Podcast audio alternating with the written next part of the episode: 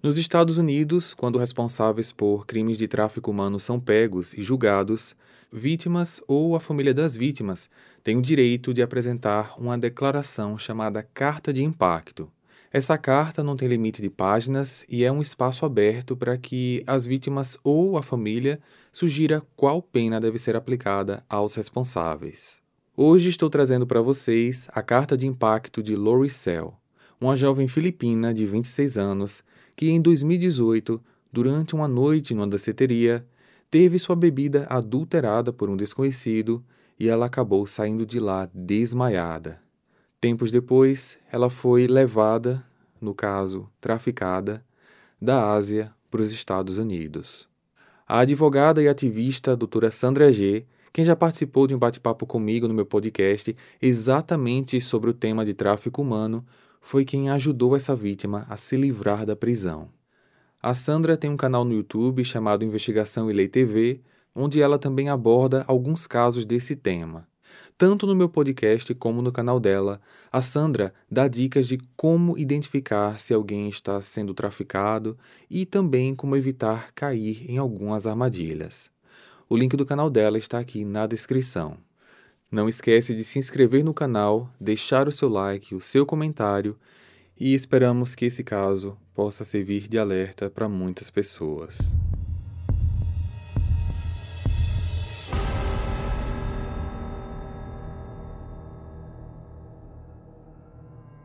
Meu nome é Larissel e nasci em Cebu, nas Filipinas, mas eu estava morando há nove meses em Manila. Na época dos fatos, eu tinha 26 anos e trabalhava como psicóloga em um hospital psiquiátrico. Venho de uma família muito humilde, mas eu fui criada com grandes valores. Com muito esforço, eu conquistei quase todos os meus sonhos, mas eu não sabia que eles estavam a ponto de desmoronar em 2018. No dia 23 de abril de 2018, às 9 da noite, eu me encontrei com duas amigas em um restaurante para jantar e combinamos que por volta das 11 horas iríamos ao Royal Night Club uma danceteria bastante conhecida por lá. Nós estávamos bebendo, dançando e por volta da meia-noite, eu comecei a sentir como se eu estivesse totalmente embriagada, sendo que na verdade eu estava bebendo o meu segundo drink. Eu disse para as minhas amigas que eu iria ao banheiro porque a música, a sensação de embriaguez e as pessoas ao meu redor estavam me deixando claustrofóbica. Eu não tenho memória alguma depois que eu comecei a ir em direção ao banheiro. Ao acordar, eu estava em uma casa muito grande e ao meu lado um homem que eu nunca tinha visto em toda a minha vida. Ele não era filipino. Ele não tinha feições asiáticas e o seu sotaque era nitidamente inglês americano. Me assustei quando eu percebi que ele tinha uma arma em mãos, e ele disse para chamá-lo de DJ e que a minha vida nunca mais seria a mesma. Depois daquele dia, eu vivi um inferno na Terra por muitos meses. Naquela mesma noite, eu fui violada por aquele homem. E ele disse que se eu gritasse, ele acabaria comigo. Ele me forçou a tomar uma pílula e eu nem tive como reagir. Eu apaguei e acordei por volta das 4h30 da manhã, quando esse homem entrou no quarto com outras duas jovens filipinas que estavam com suas cabeças abaixadas. Como foi que eu cheguei aqui? Meus funcionários colocaram uma coisinha na sua bebida. Se você está aqui agora, é porque não tomou conta direito do seu copo. DJ disse que iríamos fazer uma viagem. Eu estava assustada, chorando muito e implorando para que ele me deixasse sair. Ele me deu um tapa com muita força e me disse que eu não tinha direito de pedir nada. Ele nos levou até a cidade de Cebu que fica a 550 quilômetros de Manila.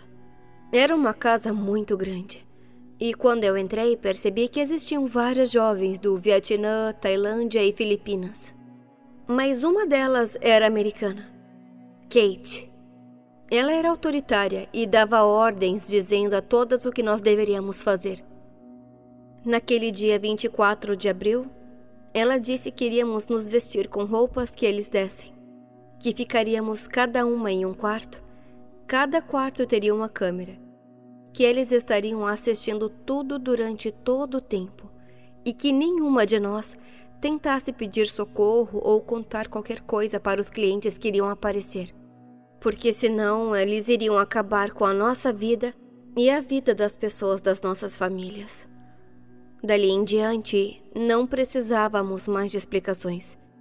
O que eu já tinha percebido ser um sequestro se concretizou na triste realidade de que eu fui traficada. Ela nos disse que não fomos escolhidas aleatoriamente e que já sabiam quais moças eles queriam pegar. Um pavor muito grande tomou conta de mim e imaginei o desespero que a minha família deveria estar passando naquele dia por não ter voltado para casa. A casa que eu fui levada tinha sete dormitórios. Vinham clientes do mundo todo, mas principalmente da Malásia, Indonésia e China. A Kate nos informou que viajaríamos para fora do país dentro de algumas semanas. Eles eram americanos, com certeza não voltariam conosco para lá. Eu sabia que se eu saísse do meu país, eu não voltaria nunca mais. Eu estava conversando com uma jovem da Filipina, explicando que precisaríamos dar um jeito para fugirmos de lá. Eu não sabia que até quando nós estávamos sem os clientes, as nossas conversas estavam sendo monitoradas pela casa. Quando o DJ soube que eu tinha conversado com outra menina, ele me puxou para dentro de um quarto, me deu um soco, me empurrou no chão e começou a chutar a minha barriga. Eu implorava para que ele parasse, mas ele só ficava cada vez mais violento. E quando ele parou de me agredir, eu mal conseguia ficar em pé. Então ele disse: da próxima vez, você vai sair daqui dentro de um saco plástico. No dia 5 de maio, um homem asqueroso, de mais ou menos uns 50 anos, da Indonésia, me violou por uma hora. E quando ele saiu do quarto, eu fiquei em prantos. Minutos depois, o DJ entrou. Tudo vai ficar mais fácil quando você começar a entender que essa é a sua vida agora. Aceite. E vai ser melhor para você. Agora para de chorar. Seque esse rosto e se arrume, porque tem um novo cliente chegando. Eu me desesperava cada vez mais. DJ não permitia que nós dormíssemos por mais de seis horas por dia. Tínhamos que estar maquiadas e arrumadas com aquelas roupas ultrajantes que eles nos forçavam a usar. Com o passar do tempo, eu perdi muito peso. Meu cabelo começou a cair. Eu me olhava no espelho e não me reconhecia. Eu era vendida para cerca de 12 a 17 homens por dia. Não podíamos conversar com os homens que nos compravam, não podíamos dizer os nossos nomes, e eu sabia que eu estava sendo observado o tempo inteiro, mas eu duvido que os clientes sabiam disso. Num certo dia, eu me recusei a ficar com os clientes. Eu estava nos dias do meu período e, por Kate ser mulher, eu tentei explicar a ela o motivo. Acreditei que ela poderia entender. Você acha que tem escolha? Se conforme que essa é a sua vida daqui para frente. E olha, eu vou até deixar passar essa sua rebeldia de hoje. Mas da próxima vez que você vier com qualquer desculpinha, já sabe o que vai acontecer. O DJ viajou com três garotas para outra cidade e veio ficar conosco um homem filipino chamado Banoi. Ele era um homem extremamente violento. No dia que ele chegou, ele nos reuniu na sala e disse: A vida que vocês tiveram nesses dias com o DJ foram dias de férias. Acabou! Hey, você se interessa por crimes reais, serial killers, coisas macabras e tem um senso de humor um tanto quanto sórdido? Se sim, você não está sozinho. Se você precisa de um lugar recheado de pessoas como você Venha conhecer o podcast Pátria Amada Criminal. Todas as semanas tentamos entender o pior da humanidade. Nesse processo a gente ri, chora, fica brava, fofoca, porque afinal de contas é assim que a gente fala quando está entre amigos. Suas novas melhores amigas trevosas estão aqui no Pátria Amada Criminal. Sem qualquer motivo, ele pegou uma das jovens pelos cabelos e começou a dar socos no rosto dela. Mas eu não imaginava que tudo iria ficar ainda pior. Aquele homem me violou todos os dias. E era uma brutalidade sem tamanho. Uma semana depois, DJ chegou com passaportes falsos. Ele disse que iríamos viajar para o Vietnã. Ele mostrou para cada uma de nós fotos de pessoas das nossas famílias e disse que se tentássemos pedir ajuda ou sinalizar qualquer coisa no aeroporto, ele daria uma ordem para que acabassem com nossas famílias. No meu caso, a foto que ele mostrou foi da minha mãe com minhas duas irmãs. No dia 10 de junho, Kate, DJ, três jovens filipinas e eu embarcamos para o Vietnã. Estávamos separadas em dois grupos de três pessoas. Fomos levadas para Hanoi por quatro semanas e fomos vendidas em grandes hotéis de luxo e em festas particulares na casa de homens milionários. Éramos sempre vigiadas por seguranças. Eu me perguntava se aqueles homens sabiam que estávamos lá contra nossa vontade. Mas na verdade isso não fazia diferença nenhuma. Nós éramos mercadorias e a demanda de compradores por esse produto era enorme. Por um mês viajamos por três cidades do Vietnã. DJ depois disse que iríamos viajar para o México e fez as mesmas recomendações que não deveríamos sequer pensar em pedir ajuda, ou então as nossas famílias pagariam por isso. Chegamos na capital, cidade do México, em 13 de julho de 2018. Fomos levadas para uma grande casa e naquela noite havia uma festa que tinha mais de 100 pessoas. Ficamos sabendo que ali tinham grandes traficantes de drogas. Uma das jovens do nosso grupo acabou desmaiando devido à exaustão física. DJ deu uma ordem para que jogassem dentro da piscina e que ela rapidamente acordaria. E assim os seguranças fizeram. Ele ainda nos obrigou a assistir tudo. Eles a retiraram da água. Ela estava em total desespero. A secaram, trocaram de roupa e a colocaram no quarto, pois os novos clientes estavam chegando. Todo o abuso que eu e as meninas sofríamos nas Filipinas e no Vietnã não se comparava aos dias de terror que fomos submetidas no México. Os clientes chegavam em grupos de quatro ou cinco, de uma única vez. Me forçavam a ingerir drogas e eu ficava entre estar lúcida e perder a noção de tempo e espaço. Meu Deus, eu realmente queria morrer. Após cinco dias no México, chegou um outro homem de aproximadamente 40 anos que era chamado de Papito. Ele trouxe uma pessoa para fazer uma tatuagem no nosso antebraço. Eram três pontos pretos, um em cima e dois embaixo.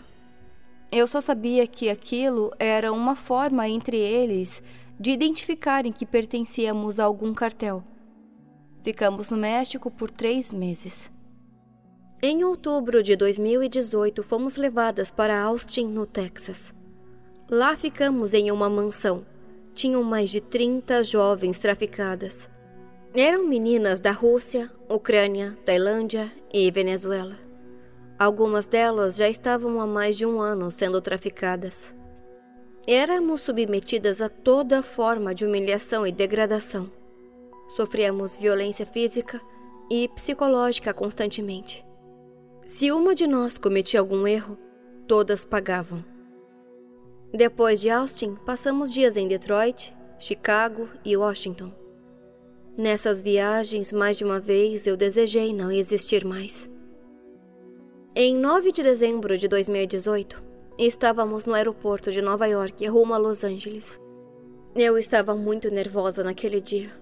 Algumas das jovens falaram que Los Angeles era o pior pesadelo de todas elas. Junto comigo estava Kate, DJ e mais uma outra jovem da Rússia. Estávamos aguardando o voo e sentou-se na cadeira na minha frente uma mulher de cabelos curtos e loira. Ela olhava insistentemente para mim. Eu estava com muito medo, mas ao mesmo tempo eu pensava: será que ela percebeu alguma coisa? A Kate percebeu meu nervosismo e me deu um calmante. Ela achava que eu estava nervosa porque sabia como seria o inferno de Los Angeles. Ela não percebeu que aquela mulher loira estava olhando para mim. A mulher fez um gesto com os braços. Ela colocou a mão esquerda dela atrás do próprio pescoço e lentamente com a mão direita ela tocou o próprio antebraço esquerdo. Ela repetiu esse gesto três vezes, muito lentamente, e eu percebi que ela estava tentando falar comigo Naquele momento eu pensei: Será que ela sabe que eu estou sendo traficada e. e ela está me pedindo algum sinal? Ela se levantou com o celular na mão. Começou a falar com alguém em inglês e, quando estava quase na minha frente, eu ouvi que ela disse nitidamente a palavra tabang. Tabang quer dizer ajuda no idioma cebuano. Cebuano é um idioma falado na região de Cebu e na parte do sudoeste das Filipinas. Naquele momento eu entendi que ela estava tentando se comunicar comigo em um dos idiomas que somente quem é do Cebu ou do Sudoeste conseguiria entender. Os meus traficantes não sabiam o significado daquela palavra, e eles nem estavam atentos àquela mulher loira. E quando ela estava perto de mim, ela fez o gesto novamente com a mão dela colocando atrás do pescoço, passando a mão direita no antebraço esquerdo. E foi assim que eu entendi que ela estava querendo saber se eu tinha alguma tatuagem feita pelos meus traficantes no pescoço ou no antebraço. Eu vesti uma camisa de manga comprida e um sobretudo. O aquecedor do aeroporto estava ligado e a temperatura estava quente. A Kate estava com o casaco dela na mão e ela não falou nada quando eu disse que eu estava suando muito e que precisava tirar o meu sobretudo. Eu tirei e, sem que eles percebessem, levantei a manga da camisa enquanto eu dobrava com a outra mão o meu sobretudo. Aquela mulher loira podia ver que eu tinha sido tatuada no antebraço, e ela apenas se levantou e saiu. Menos de dez minutos depois, fomos cercados por um grupo de homens que estavam vestindo roupas casuais, mas disseram ser agentes federais. Após mostrarem suas qualificações, tivemos que segui-los e acabamos indo para direções diferentes, cada um de nós com um agente diferente. Eu fui ouvida por quase quatro horas. Pude telefonar para minha família e dizer que eu estava viva. Aquele dia, eu senti que Deus estava cuidando de mim. Eu retornei para as Filipinas após uma semana. Ao chegar, minha família e eu mudamos de país, pois eu não me sentia mais segura lá por medo de que eles retalhassem contra mim e minha família. O processo contra os meus traficantes teve início nos Estados Unidos e eu deveria retornar para testemunhar. Esperei ansiosa pelo processo que deveria iniciar em 2020, mas devido à pandemia, isso acabou sendo adiado. Um mês depois, eu fiquei sabendo quem era aquela mulher loira que me ajudou no aeroporto. Sandra G., uma advogada e ativista contra o tráfico humano. Nos primeiros minutos que ela tentou se comunicar comigo, eu fiquei confusa.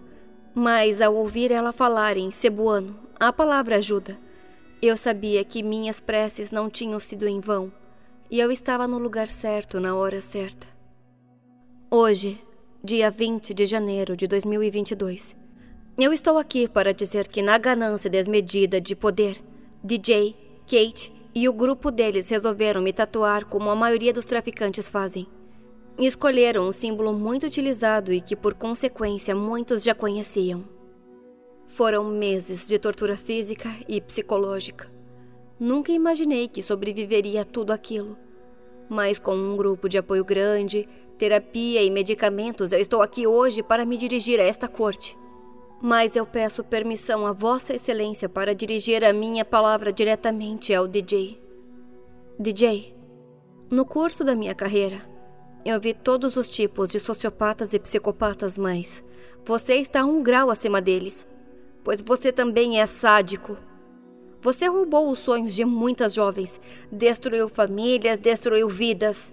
A sua busca desenfreada pelo dinheiro e poder o colocou agora aqui, diante de mim. E hoje eu vejo o quão pequeno você é.